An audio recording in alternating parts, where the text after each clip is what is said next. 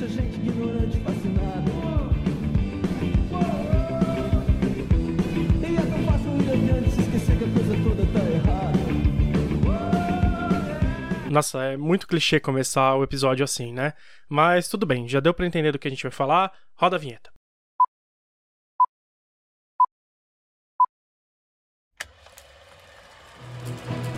Prokozhin! this is madness! Always do the right thing. Ah,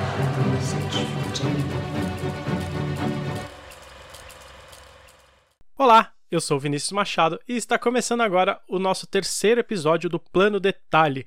E o episódio de hoje eu vou tentar contextualizar da melhor forma possível do porquê ele existir. Recentemente, mais precisamente no dia 31 de maio, um sábado, rolou a notícia de que um grupo de extrema direita no Brasil marchou com tochas e máscaras em protesto ao STF. E é só procurar aí no Google que dá para achar as notícias e os vídeos até um pouco preocupantes.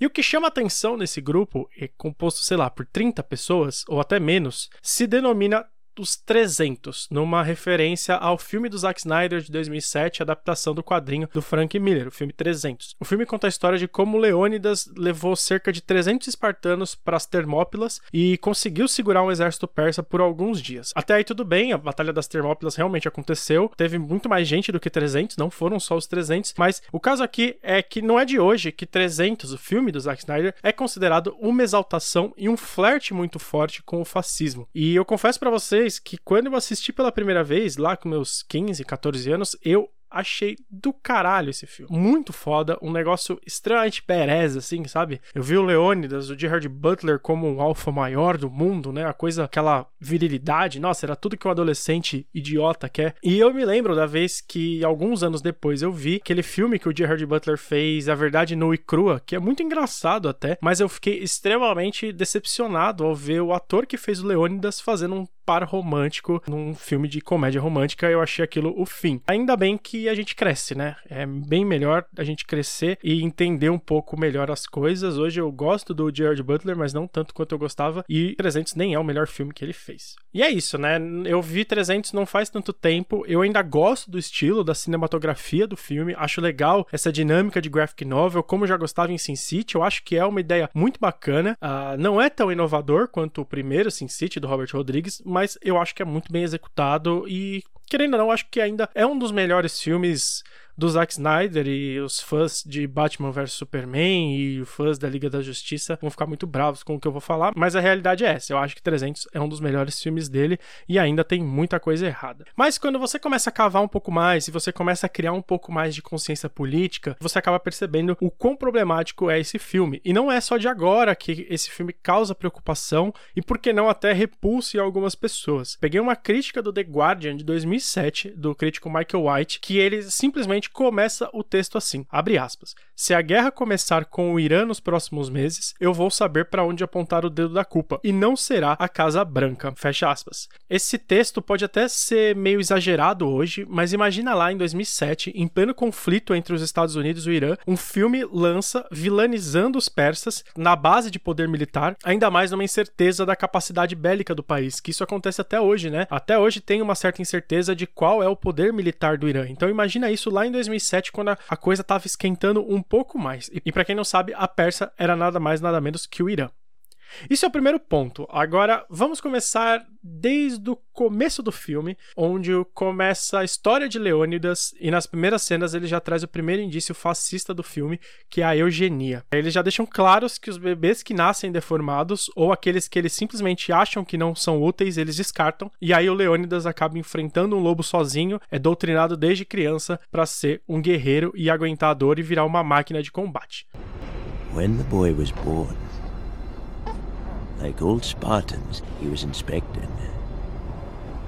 If he'd been small or puny, or sickly or misshapen, he would have been discarded. As is customary in Sparta, the boy was taken from his mother and plunged into a world of violence.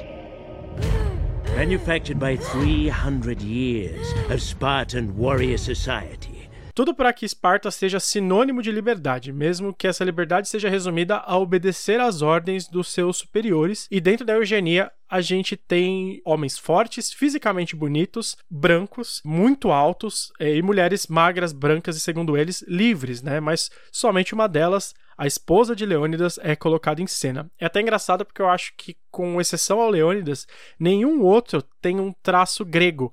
Todos são loiros, de olhos claros, e nem mesmo os figurantes chegam perto do que hoje a gente percebe do que são os gregos. O Leônidas ele ainda tem um afinamento ali no nariz, né, um aumento no nariz, uma maquiagem um pouco mais carregada, uma barba um pouco mais expressiva para trazer os traços gregos, mas o restante você vê que não tem basicamente nada de grego, um ou outro você pode usar essa característica. E claro que isso também pode ser um palpite meu, porque eu também não faço a menor ideia de como eram os gregos nas antiguidades, mas eu acredito que não eram todos crossfiteiros como eles são agora. Mas em resumo é isso. Os espartanos eles são a raça perfeita, esbelta, branca, heterossexual e que exala virilidade. E esse é um dos pontos que o livro Como o Fascismo Funciona, a Política de Nós contra Eles, do Jason Stanley, que é um dos livros que eu vou usar aqui como referência. É até interessante falar sobre esse livro, porque esse livro ele não é muito antigo e ele tem um foco maior na política americana atual, né? Ele tem que trazer um pouco do mundo moderno em relação ao fascismo. É um livro bem interessante, eu vou deixar o link na descrição. Mas se você quiser também usar qualquer outro autor trate sobre fascismo, como Humberto Eco, por exemplo, ele cabe também perfeitamente nesse estudo do 300. E no livro que eu citei, ele diz que uma das estratégias do fascismo é justamente a hierarquização social. Os verdadeiros cidadãos seriam aqueles que se adequam ao sistema dos valores nacionais e basicamente são os espartanos, né? Aqueles que se encaixam nos valores de Esparta. Eles são treinados como combatentes, são treinados como homens livres e eles têm também uma fisicalidade muito forte. Os bebês que eles consideravam não adequados acabavam morrendo. E além desses bebês também tem também os que não se encaixam nessa hierarquia ou que não a reconhecem a tal hierarquia que são considerados qualquer tipo de ameaça, por exemplo, os persas. O contraponto de tudo acontece com a chegada do mensageiro persa, né? Pede para que eles cedam aos pedidos de Xerxes e se rendam, caso contrário, consequências terríveis vão acontecer aos espartanos. O mensageiro ele é um homem negro, ele tem piercings na sobrancelha, ele é completamente diferente dos homens de Leônidas, ele usa umas roupas um pouco mais orientais, tem uma questão também não só de raça, mas também de cultura. Madman. You're a madman. Earth and water. Well, you'll find plenty of both down there.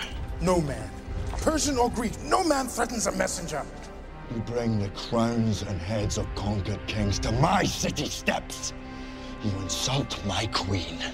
You threaten my people with slavery and death. Oh, I've chosen my words carefully, Persian. Perhaps you should have done the same.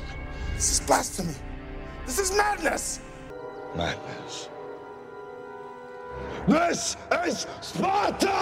E ainda nessa sequência que o Leônidas conversa com o mensageiro, que é a cena mais conhecida de 300, que também virou uma referência ao filme, que é a cena do This is Sparta, tem também uma referência às regras fascistas do livro do Stanley, que eu falei, que é a do anti-intelectual, que são ataques sistemáticos aos estudiosos, e o Leônidas ele cita os atenienses como filósofos em tom de deboche e ainda diz também que eles praticam pederastia, pedofilia e entre outras coisas. Claro, porque até na Grécia os espartanos jamais fariam isso, né?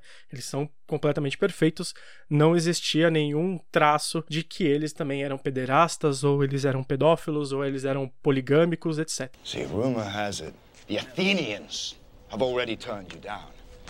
And if those philosophers and uh, boy lovers have found that kind of nerve, then. We must be diplomatic. And of course, Spartans have the reputation to consider.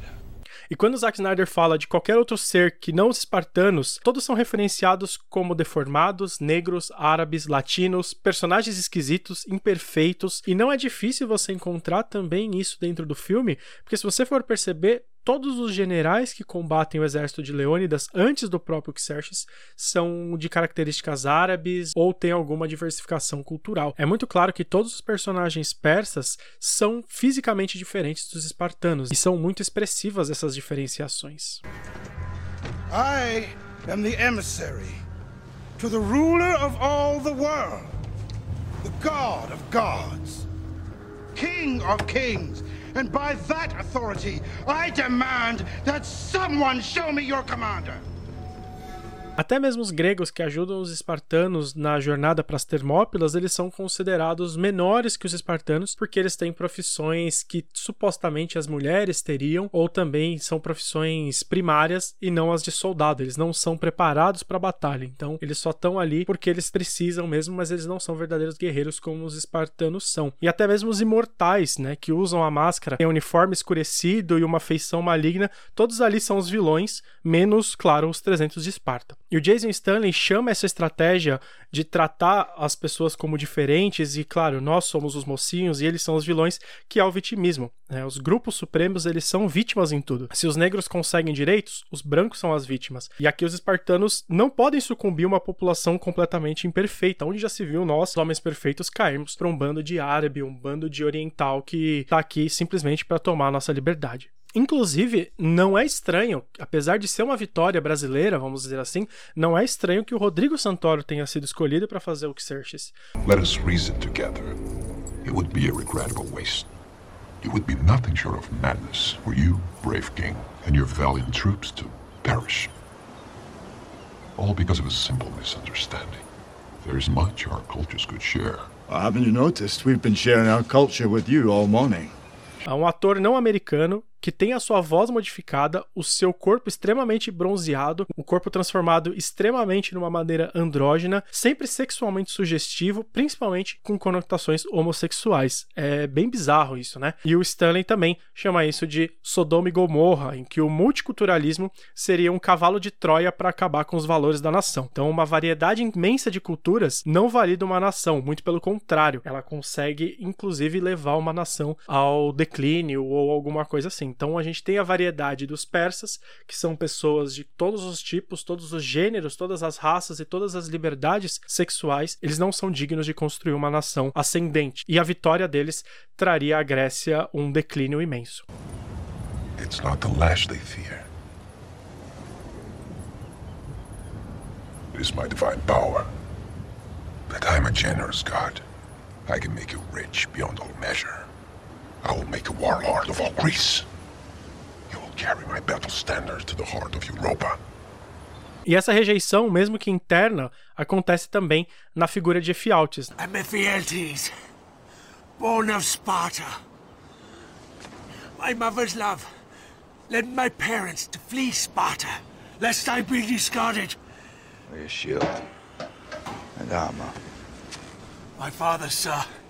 É um bebê que sobreviveu ao descarte dos espartanos, mas ele cresceu como um homem extremamente deformado, e por não conseguir levantar seu escudo e também por ser deformado, ele é mais uma vez descartado pelos espartanos e ele acaba encontrando refúgio no comando do Xerxes. O Zack Snyder ele faz questão de mostrar que tem pessoas extremamente bizarras ali, né? Então, ao contrário dos gregos e ao contrário dos espartanos, que são homens esbeltos, a gente tem do outro lado as pessoas mais feias e mais bizarras do mundo, com homens obesos, cheios de brinco, com garras nas mãos, um cara com uma cabeça de lhama, de bode.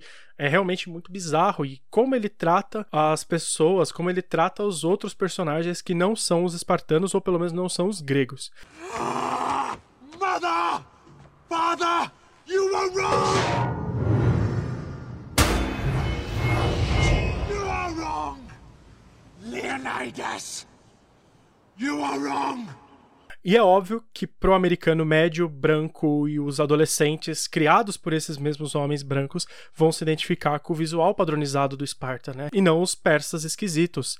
Aliás, eu tenho certeza que na sua cidade, seja lá onde você estiver ouvindo, existe alguma academia de CrossFit chamada 300 ou Esparta ou sei lá, tenha pelo menos um capacete parecido com o de Leônidas pode procurar, existe em qualquer lugar, toda cidade, tem a teoria que toda cidade tem alguma sala ou alguma academia de crossfit que tenha o nome de 300 ou qualquer coisa que se referencie ao filme.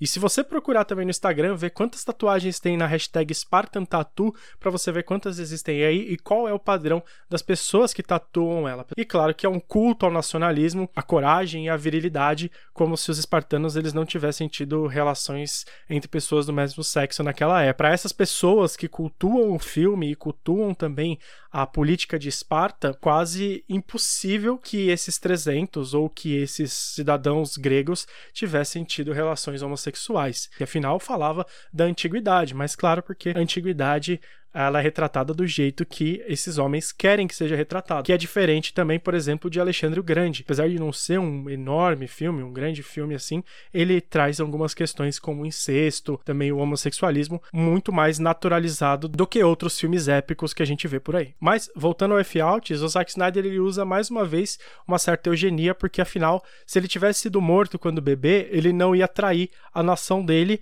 aquela que ele deveria defender, mesmo que essa nação queira que ele morra, né? Uma contradição enorme. Ele tem a coragem, o Zack Snyder, de, mesmo depois de descartar o personagem duas vezes, chamar o F-Altis de traidor e dar essa entonação de que ele é um verdadeiro traíra ou ele é um desertor da pátria. É inacreditável como esse filme trata esse cara de uma forma tão esquisita, né? Por que diabos eu, que fui uma pessoa descartada pela minha nação duas vezes, vou ter que defender a minha nação novamente se eu encontrei outras pessoas semelhantes a mim que me deram abrigo? Politicamente ou não, de alguma forma é um alento que ele recebeu. Então não faz o menor sentido, é uma enorme contradição da própria obra também do Frank Miller. Your gods were cruel to shape you so, friend of Fialtas. The Spartans too. Cruel to reject you. But I am kind.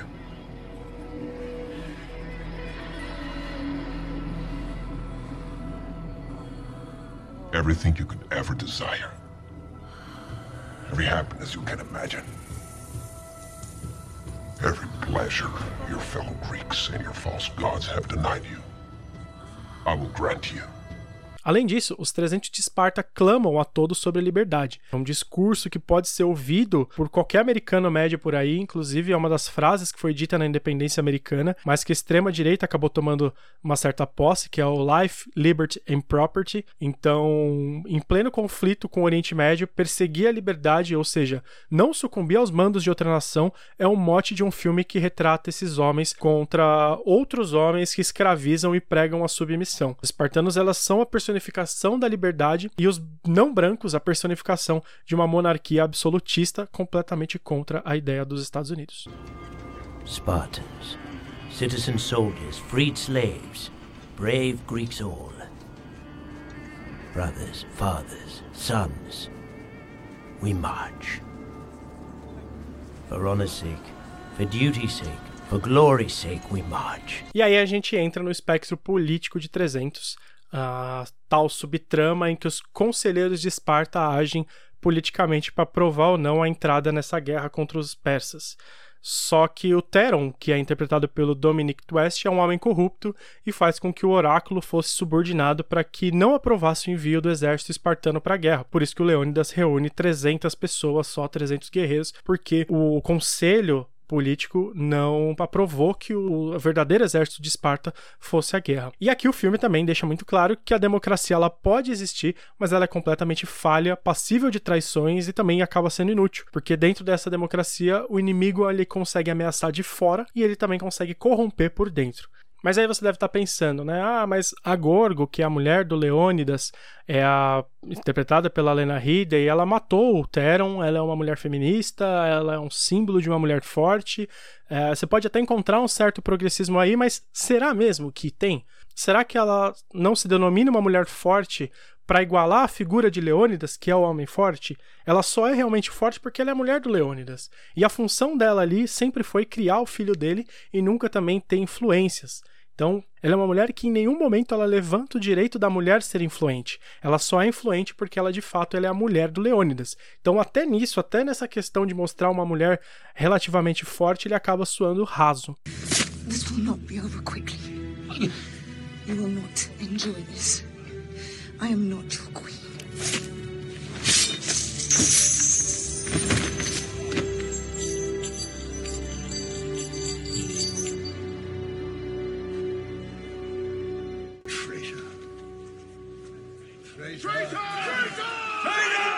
E alguns ainda podem até justificar que o Zack Snyder ele somente adaptou o filme dos quadrinhos, mas essa subtrama aí não é adaptada, é criação da cabeça dele. E por falar em adaptação, a figura do Frank Miller também já foi acusada várias vezes de ser um homem fascista, não só em 300. Sin City, por exemplo, que eu falei que eu gosto também, é acusada de conter algumas suásticas espalhadas pelas artes, como as shurikens da Miho, né, que é aquela prostituta assassina da cidade velha. E na época da divulgação do 300, por incrível que pareça, ele assumiu numa entrevista ao The Guardian que os espartanos eram um povo fascista, mas ele complementou com um negócio um pouco esquisito, que era que os atenienses foram os que deram origem à democracia, mas os espartanos tornaram a liberdade possível. Em outras palavras, ele realmente acredita que os espartanos deram liberdade ao povo grego e só se conseguiu instalar uma democracia porque esse povo corajoso, bélico e repleto de machos alfa lutou para que isso fosse possível. Então, Frank Miller, ele é muito consciente daquilo que ele produziu e eu não compro nem um pouco que o Zack Snyder só estava ali reproduzindo uma adaptação, até porque se você for ver, temos outros filmes inclusive que ele tenta trazer um pouco mais do Batman vs Superman no Batman, ele consegue trazer um pouco do Frank Miller nesse Batman, que é um Batman um pouco mais agressivo, sem questões morais e éticas. Isso além de também tornar o Superman um alienígena que não tem a menor empatia com os seres humanos e é capaz de destruir cidades inteiras para derrotar o inimigo. É muito claro para mim que o Zack Snyder ele também não é um cara bonzinho que só estava ali disposto a adaptar uma obra do Frank Miller. Save Martha! E o Zack Snyder ele teve diversas oportunidades de se distanciar dessas ideias da HQ do Miller, mas ele optou por abraçar e ampliar ainda esse alcance do contexto político. Agora, você imagina esse discurso no mundo onde há uma crescente da extrema-direita que acredita que existe uma supremacia perfeita, ela é branca, ligada à heterossexualidade e pior, um filme que se baseia numa história real e que se você perguntar para qualquer uma das pessoas que se inspiram no filme, elas nem vão questionar a veracidade dessa, dessa adaptação. Elas vão acreditar realmente que a Batalha das Termópilas foi daquela maneira em que os 300 aconteceu. É diferente, por exemplo, de Clube da Luta do Fincher ou também Tropa de Elite do Padilha. São filmes que carregam algumas nuances e acabam sendo mal interpretadas por esse mesmo público que endeusa militarismo e supremacia de todos os lados. Apesar de ter algumas ressalvas, são filmes que acabam tendo uma interpretação um pouco distorcida do que realmente o filme tentou trazer. Outro personagem que é muito confundido e mal interpretado pelos fãs, e eu acredito que nesse ponto o próprio Snyder tem responsabilidade nisso, é o Rorschach Personagem do Watchmen, que é extremamente fascista e reacionário, mas ele no filme ele é tratado como um herói, como um mártir, mais ou menos assim, e ele acabou tendo uma legião de fãs por aí. Não à toa, a série da HBO de 2019 trata os seguidores do Rorschach como supremacistas brancos. The city's afraid of me. I've seen its true face. The streets are extended gutters, and the gutters are full of blood. E é um fato que a representação de 300 ela é assustadora. E como esse filme tem ganhado força dentro desses grupos. É um filme ofensivo, extremamente idealista, que abusa de objetos fálicos a todo momento, a padronização física e eugenia para agradar uma galera que pregava o nós contra eles em 2007 com o exterior. E hoje acaba pregando a mesma coisa, só que dentro do seu próprio país. Hoje a gente tem diversos grupos que são anti-imigração e que não suportam ver pessoas de outras culturas tomando o espaço da sua nação hoje. A gente vê nos Estados Unidos, na Inglaterra, diversos outros lugares e até aqui no Brasil a gente tem também esse tipo de pessoa. E não me venha dizer que é pura coincidência a gente ter uma legião de fãs desse cara, desse diretor, a ponto de convencer a Warner a soltar uma versão estendida da sua própria obra, que ele acabou passando a direção para outro cara, da Liga da Justiça. É muito claro o perfil dessas pessoas que cobram esse posicionamento da Warner. Claro, não dá para generalizar, a gente tem diversas pessoas que gostam de super-heróis e querem ver, mas em sua maioria a gente tem o mesmo padrão de comportamento dessas pessoas. Não é coincidência. Eu sinto muito se eu acabei com esse filme para você. Talvez você olhe diferente para ele, mas não dá para negar que 300 é um filme fascista. E eu nem vou falar do segundo filme, porque aquele filme não presta nada a não ser pela Eva Green e algumas outras coisinhas, mas também ele não tem absolutamente nada de relevante. Esse foi o nosso terceiro episódio do Plano Detalhe. Eu espero que vocês tenham gostado. Se vocês quiserem, compartilhem com os amigos, passem para as outras pessoas, divulguem nas redes sociais e no próximo episódio eu estou de volta para falar sobre a América segundo Clint Eastwood. Você não pode perder, tá bom? Um grande abraço e até a próxima.